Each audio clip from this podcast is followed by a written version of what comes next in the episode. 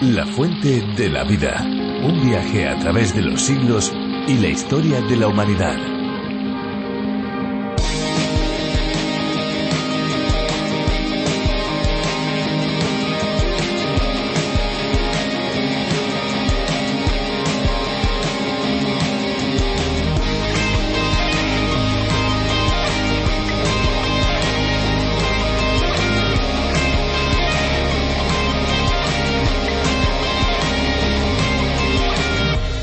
El piragüismo es una opción muy interesante que se debe tener en cuenta para contemplar la belleza acuática, la belleza en el medio acuático. Las actividades se componen de una embarcación, normalmente de plástico, y de varias palas de una o dos hojas propulsadas por varias personas. Pueden ser de dos a diez navegantes. En este deporte ya no es tan importante el equilibrio, pero sí la coordinación entre todos los integrantes de la barca hay que asegurarse de que los navegantes trabajen con resistencia y con fuerza para remar. En el caso contrario, le tocará a algunos pocos llevar todo el peso de la embarcación. Hola amigos, aquí estamos una vez más en la fuente de la vida. Estamos listos y preparados para pasar los próximos minutos junto a todos los que se unen con nosotros en este nuevo día para descubrir un poquito más la palabra de Dios, la Biblia. Les habla Esperanza Suárez. Este es un programa que llega hasta cada uno de ustedes desde los estudios de Radio Encuentro Radio Transmundial en España. Somos parte de la mayor red de radios del mundo, a través de la cual se difunde, entre otros, este espacio, el programa La Fuente de la Vida, en sus más diversas versiones.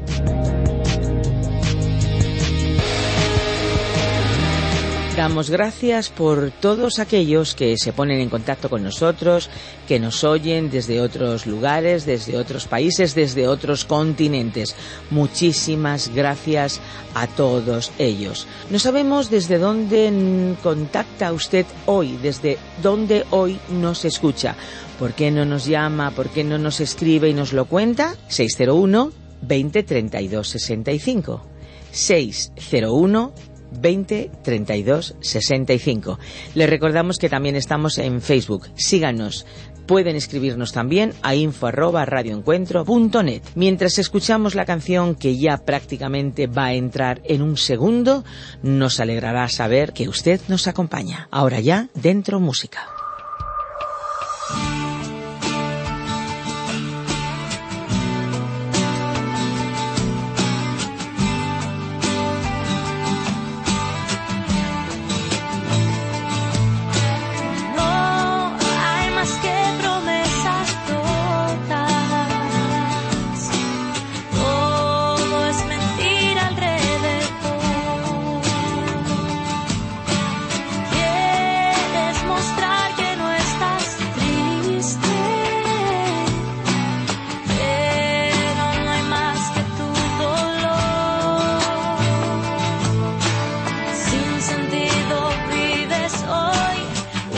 The.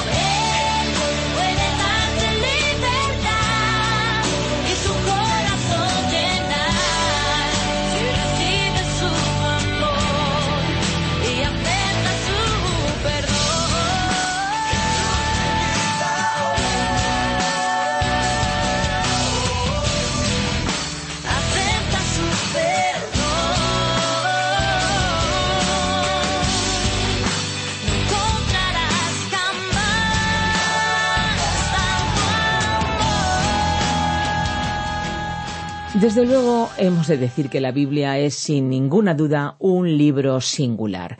La variedad de temas y de asuntos tratados en sus 66 libros abarcan una gran porción de la historia y también una enorme variedad de situaciones que se han dado en la vida de diferentes personas y que, por cierto, siguen ocurriendo. Pese a haber sido escrita por autores inspirados por Dios hace tantos siglos, sus escritos describen a la perfección cosas que pasan todavía en nuestros días es como si se hubiera redactado ayer. Eso hace del hecho que sea aplicable a nosotros una verdad aún más clara y pertinente. Pues nos vamos a ir a los versículos 13 al 16 de este libro de Judas. Recuerden que solo tiene un capítulo. Este libro está en el Nuevo Testamento, como ya les hemos venido diciendo. En él vamos a aprender nuevas lecciones muy importantes para nuestras vidas hoy. Nuestro número de WhatsApp, tomen nota, 601 20 32 65. Se lo repito, 601 20 32 65. Y ahora nos vamos ya a la reflexión con Benjamín Martín. La fuente de la vida. Judas, versículos 13 al 16. Continuamos hoy, amigo oyente, nuestro recorrido por la epístola del apóstol Judas. En nuestro programa anterior vimos que Judas nos presentó tres ejemplos de personas que fueron apóstatas en el Antiguo Testamento y a quienes Dios juzgó. En primer lugar, él mencionó a Caín, que era un hombre religioso. Él creía en Dios, pero se rebeló contra Dios, porque ignoró el mandamiento específico de Dios de ofrecer un sacrificio. Él no reconoció que era pecador. Él no lo reconocía ni lo admitía, entonces se presentó ofreciendo el fruto de la tierra. La diferencia entre él y su hermano Abel fue declarada por el escritor de la epístola a los Hebreos que dijo Por la fe Abraham ofreció a Dios más excelente sacrificio que Caín. Abel reconoció que él era un pecador, y entonces ofreció un cordero. Y él fue justificado no porque fuera mejor que Caín. Fue su sacrificio el que Dios admitió. Y en el día de hoy, ese sacrificio, amigo oyente, es Cristo Jesús. Abel, pues, ofreció ese cordero. Él sabía que ese cordero no quitaba su pecado. Después de todo, él no era un hombre de las cavernas. Era una persona inteligente, con fe en Dios y con una gran percepción espiritual. Pero este hombre miraba hacia adelante, al futuro, a la venida de Cristo, y por lo tanto, él ofreció ese sacrificio por la fe. Nosotros hoy miramos hacia atrás, hacia el sacrificio de Cristo por la fe, y al mismo tiempo miramos hacia adelante al futuro, a la consumación de la redención, de nuestra salvación, cuando Cristo venga y nos reunamos con Él. Luego, Judas mencionó el error de Balaam. El problema, como hemos podido ver, es que Balaam pensó que Dios iba a castigar a Israel. Y por lo tanto, él podría maldecir a esa nación pero él no pudo hacerlo. Más adelante oiremos hablar de él, porque fue mencionado en la segunda epístola del apóstol Pedro, también aquí en esta epístola de Judas, y después en el libro de Apocalipsis. Y vamos a ver allí que lo que hizo él fue enseñarle a Israel a llegar a cierta clase de arreglo o acuerdo para quebrantar la ley de Dios, es decir, a promover que los israelitas contrajeran matrimonio con los moabitas y con los otros pueblos que estaban ocupando la tierra. Balaam, pues, fue un profeta asalariado, o sea, que obtuvo beneficios económicos por sus actividades. Él decía cosas buenas, porque a la gente le gusta escuchar palabras de halago, esperanza y estímulo, y él se pudo aprovechar de esa situación. En este sentido, podemos decir que las preferencias de las personas no han cambiado, y a nadie le agrada escuchar acerca de su verdadera condición espiritual, del pecado y del castigo de Dios sobre los que contra él se rebelan. Ahora, Dios reprendió al profeta, y creemos que él lo hizo con cierto sentido del humor, porque se comunicó con este hombre a través de ese pequeño animal en el cual estaba montado el profeta. Así fue que aquel asno en el cual viajaba Balaam le habló al profeta. Bueno, Balaam recibió el mensaje, pero no le prestó ninguna atención. Nuevamente, él continuó en rebelión contra Dios. Es que él era un apóstata que se había apartado de Dios. Luego tenemos a Coré. Coré no reconoció que Moisés era una autoridad, un hombre llamado por Dios, para realizar la tarea que tenía delante de sí. Él estaba en rebelión contra Dios cuando se rebeló contra Moisés y encabezó una reunión de protesta contra él. También pudimos observar cómo Judas describió a estos apóstatas de una manera muy gráfica y dramática. En el versículo trece el apóstol dijo que para esta gente está reservada eternamente la oscuridad de las tinieblas. Ya vamos a hablar del infierno cuando estudiemos el libro de Apocalipsis. Se le da mucho énfasis al fuego en todo lo que se refiere al infierno. Ahora, creemos que el infierno es algo literal. Pero el hablar literalmente del fuego tal como nosotros lo imaginamos no es adecuado por la siguiente razón. Allí habrá criaturas espirituales y también habrá seres humanos. Los peores pecados de las personas son, en realidad, pecados espirituales. La incredulidad es un pecado terrible, por lo tanto, el castigo físico no sería algo adecuado. Creemos que el fuego es un símbolo muy débil de la realidad, y es una realidad física que no tendría efecto sobre seres que ya se encontrarán en otra esfera espiritual. De modo que pensamos que muchos en el infierno van a desear que hubiera literalmente fuego, porque se supone que el castigo será mucho peor y adecuado para su condición.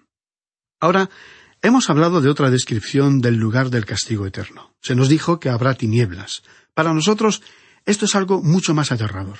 Pensamos que los que son rebeldes contra Dios llevan las tinieblas con ellos, en su propia vida interior. No se trata de una tiniebla física, sino de una tiniebla espiritual.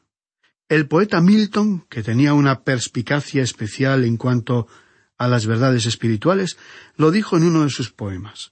Aquel que tiene la luz en su propio pecho despejado podrá sentarse en el centro y disfrutar de un día luminoso. Pero aquel que oculta un alma oscura y pensamientos vanos, anda sorprendido bajo el sol del mediodía, encontrándose él mismo en su propio calabozo. Hasta aquí la cita de Milton. Creemos que esta es una gran verdad. En efecto, lo que convertirá aquel lugar en un infierno serán, en realidad, los habitantes que allí se encuentren. Y esto es lo que nos muestra el contemplar al hombre de nuestro tiempo y de todos los tiempos. Porque el ser humano, en su verdadera condición de oscuridad espiritual y de rebelión contra Dios, ofrece un espectáculo enormemente triste y desolador. Esto puede darnos una concepción diferente de este lugar de eterna separación de Dios y de castigo. Llegamos ahora a otro pasaje destacado de esta escritura, y aquí nos encontramos en el único lugar de la palabra de Dios donde se menciona esta cita tan peculiar en la que encontramos información no revelada en ningún otro pasaje de las Sagradas Escrituras. Leamos entonces los versículos catorce y quince de este único capítulo del libro de Judas. De estos también profetizó Enoc, séptimo desde Adán, diciendo He aquí, vino el Señor con sus santas decenas de millares, para hacer juicio contra todos, y dejar convictos a todos los impíos de todas sus obras impías que han hecho impíamente, y de todas las cosas duras que los pecadores impíos han hablado contra él. Esta profecía de Enoc no se encuentra en ningún otro pasaje del Antiguo Testamento.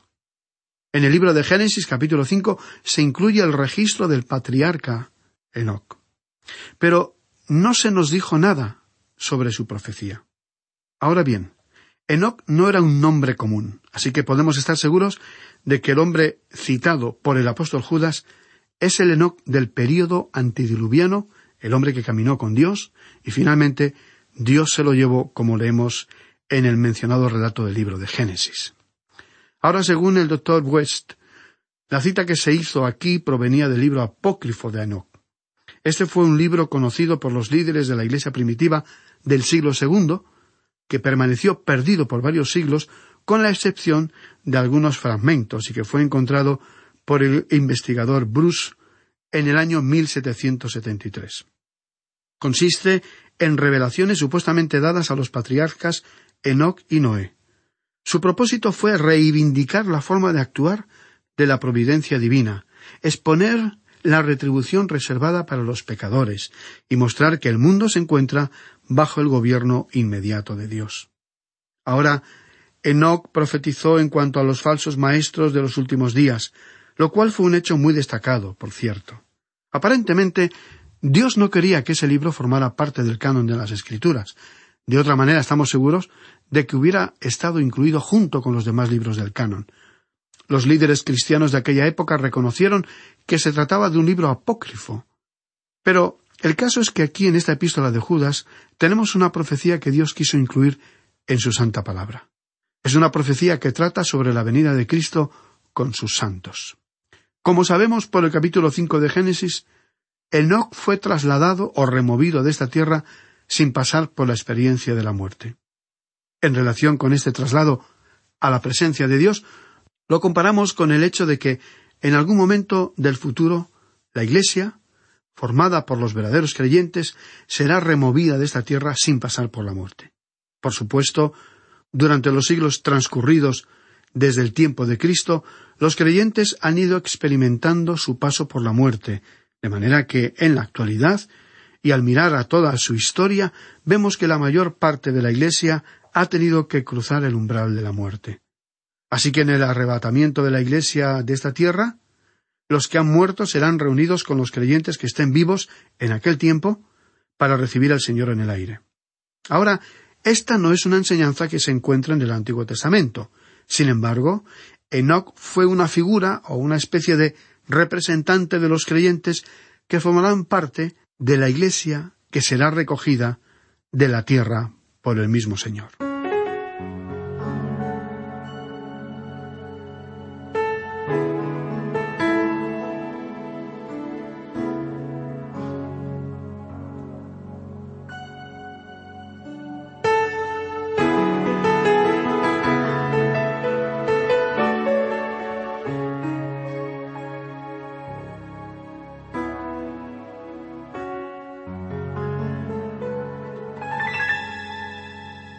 El patriarca Enoch fue removido de la escena terrenal antes de que el juicio del diluvio cayera sobre la tierra. El profesor McGee cree que, de la misma forma, todos los creyentes que componen la Iglesia verdadera serán removidos de este mundo, recogidos en el aire por el Señor, antes de que estalle en la tierra la gran tribulación. El profesor McGee también cree que en el momento en que la Iglesia sea removida, el Señor no vendrá a la tierra misma, sino que los creyentes serán recogidos para recibirle en el aire. El citado profesor opina que cuando algunos dicen que la remoción de la Iglesia será la segunda venida de Cristo a la tierra, no se están expresando con exactitud. Él insiste en que el arrebatamiento será el traslado de la Iglesia de este mundo. Lo que él cree que sucederá es que cuando la Iglesia visible que sea dejada atrás en la tierra formada por personas que no serán realmente creyentes, se apartará totalmente de la fe y entrará en el período llamado la Gran Tribulación. Sigue diciendo el profesor Magui que la segunda venida de Cristo a la tierra ocurrirá al final de la tribulación. Entonces, efectivamente, el Señor Jesús vendrá a la tierra para cumplir lo que se expresó con estas palabras en el versículo quince para hacer juicio contra todos y dejar convictos a todos los impíos de todas sus obras impías que han hecho impíamente. Como podemos ver entonces, este es un pasaje notable de las Sagradas Escrituras. Ahora citaremos la clara exposición de esta verdad reflejada en la traducción que el doctor West hizo de estos versículos catorce y quince de Judas. Y profetizó también con respecto a estos el séptimo desde Adán, Enoch, diciendo, Mirad, aquí viene el Señor con sus santas decenas de millares para ejecutar juicio contra todos y declarar convictos a todos aquellos que están desprovistos de un temor reverente hacia Dios con respecto a todas sus obras de maldad que hicieron impíamente y con respecto a todas las injurias que los pecadores impíos profirieron contra él. Hasta aquí la traducción del doctor West. Es muy interesante la expresión santas decenas de millares que el doctor West tradujo en el versículo catorce y que tiene que ver con el número de los santos que vendrá con el Señor y que probablemente significa que la Iglesia regresará con Cristo cuando en su segunda venida Él regrese a la tierra. El profesor Magui argumenta que si la Iglesia regresa con él para reinar sobre la tierra, obviamente habrá tenido que dejar la tierra algún tiempo antes de este evento. Él afirma que uno tiene que creer necesariamente en un arrebatamiento previo de la Iglesia si cree que después Cristo regresará a la misma tierra con sus santos. Y continúa diciendo el versículo catorce para hacer juicio contra todos. Cuando Cristo regrese a la tierra, va a ejecutar juicio. Jesús mismo lo afirmó en su discurso del Monte de los Olivos. Este hecho se mencionó una y otra vez en la palabra de Dios y lo hemos comprobado en nuestro estudio del Antiguo Testamento. Y sigue diciendo el versículo quince para dejar convictos a todos los impíos, o como tradujo el doctor West, declarar convictos a todos aquellos que están desprovistos de un temor reverente hacia Dios. Ellos son impíos, en el sentido de que dejan a Dios fuera de sus vidas. Y esta forma de actuar es bastante popular y generalizada en nuestro tiempo. Y continúa el versículo especificando que serán juzgados los malvados, todas sus obras impías que han hecho impíamente. Esto implica que las citadas obras han sido realizadas contra Dios, y el versículo finaliza diciendo y de todas las cosas duras que los pecadores impíos han hablado contra él. Otra versión traduce esta frase de la siguiente manera y por todas las injurias que han proferido contra él. Ahora, esta profecía de Enoch, que es una gran profecía, trata sobre el juicio sobre la iglesia organizada que vivirá en una apostasía total después del arrebatamiento de la iglesia verdadera. Continuando con el punto de vista del profesor, él cree que la retirada de la verdadera Iglesia romperá la aparente unidad general de la Iglesia organizada, porque los verdaderos creyentes se irán de la tierra, y los que simulen serlo permanecerán en el mundo y estarán aquí cuando Cristo venga a juzgar a los seres humanos en aquel futuro día final. Ahora, en el versículo 16 nos dijo el apóstol, Estos son murmuradores, quejumbrosos, que andan según sus propios deseos, cuya boca habla cosas infladas, adulando a las personas para sacar provecho. Aquí podemos ver cinco señales de identificación de los apóstatas. En primer lugar, el apóstol nos dijo que eran murmuradores, lo cual significa que andaban murmurando quejas. No se trataba de expresiones abiertas o públicas de insatisfacción, sino de opiniones contra Dios pronunciadas en voz baja. En segundo lugar, eran quejumbrosos, es decir, que expresaban sus quejas sobre su situación en la vida. Estaban siempre descontentos y nunca satisfechos.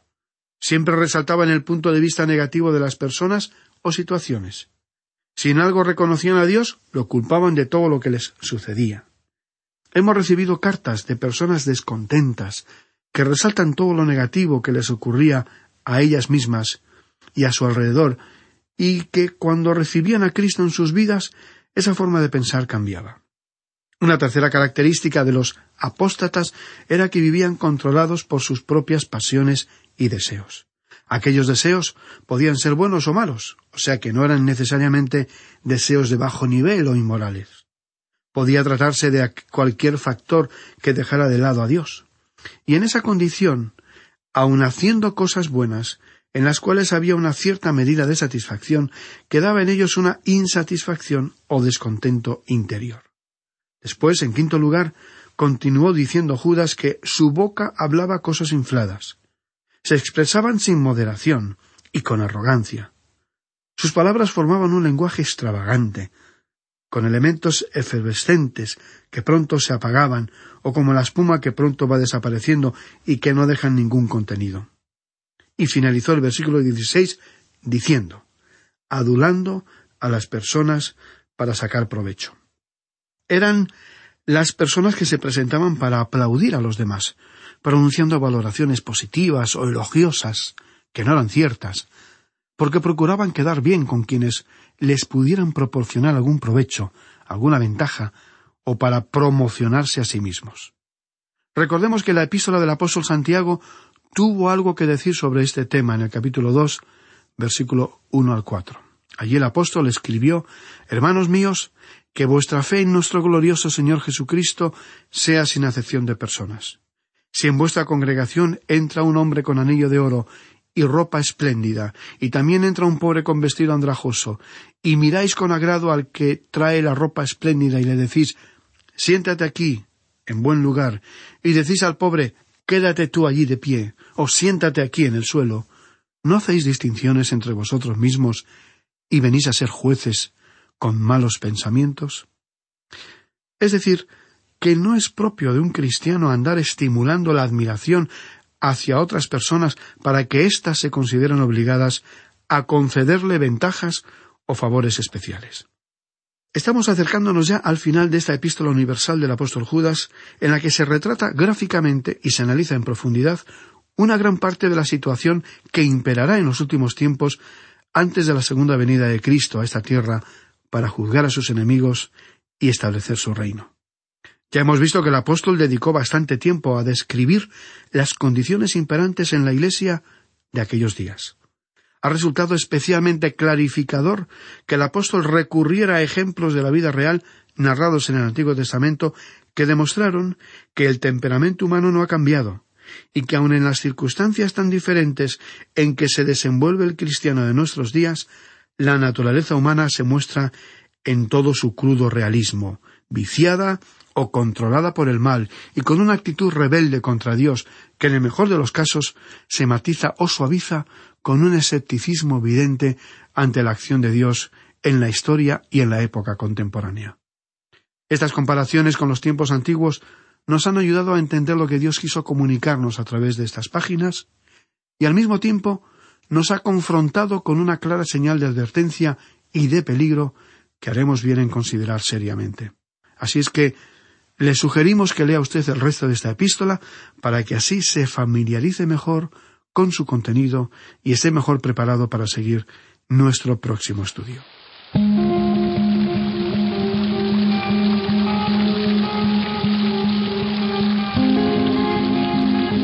La palabra de Dios es sin duda algo increíble. Qué bueno es, qué bueno ha sido poder escucharla, poder estudiarla. Así que amigos, si ustedes quieren seguir conociendo, si quieren conocer también más opiniones, si tienen dudas, si tienen sugerencias, nuestros teléfonos están a su entera disposición y son el 91 422 0524 y el 601 20 32 65. Recuerden que si llaman desde fuera de España deben incluir el prefijo más 34. Si desean enviarnos un correo electrónico lo pueden hacer a la siguiente dirección info arroba radioencuentro.net info radioencuentro.net También estamos en las redes sociales, búsquennos por favor. El programa de hoy y cualquiera de los anteriores están disponibles en nuestra web lafuentedelavida.com. También se puede disfrutar del programa en la aplicación La Fuente de la Vida, que se puede encontrar con el nombre a través de la Biblia. Y hasta aquí, amigos, hemos llegado. Por hoy, por supuesto, porque les esperamos en nuestro próximo espacio. Estaremos aquí para acompañarles una vez más en este tiempo de descubrimiento de la palabra de Dios. Un libro que nunca deja de sorprendernos. Como no deja de sorprendernos la fuente de agua viva que desde la palabra de Dios se nos ofrece. No lo dude, experimentelo. Hay una fuente de agua viva que nunca se agota. Beba de ella.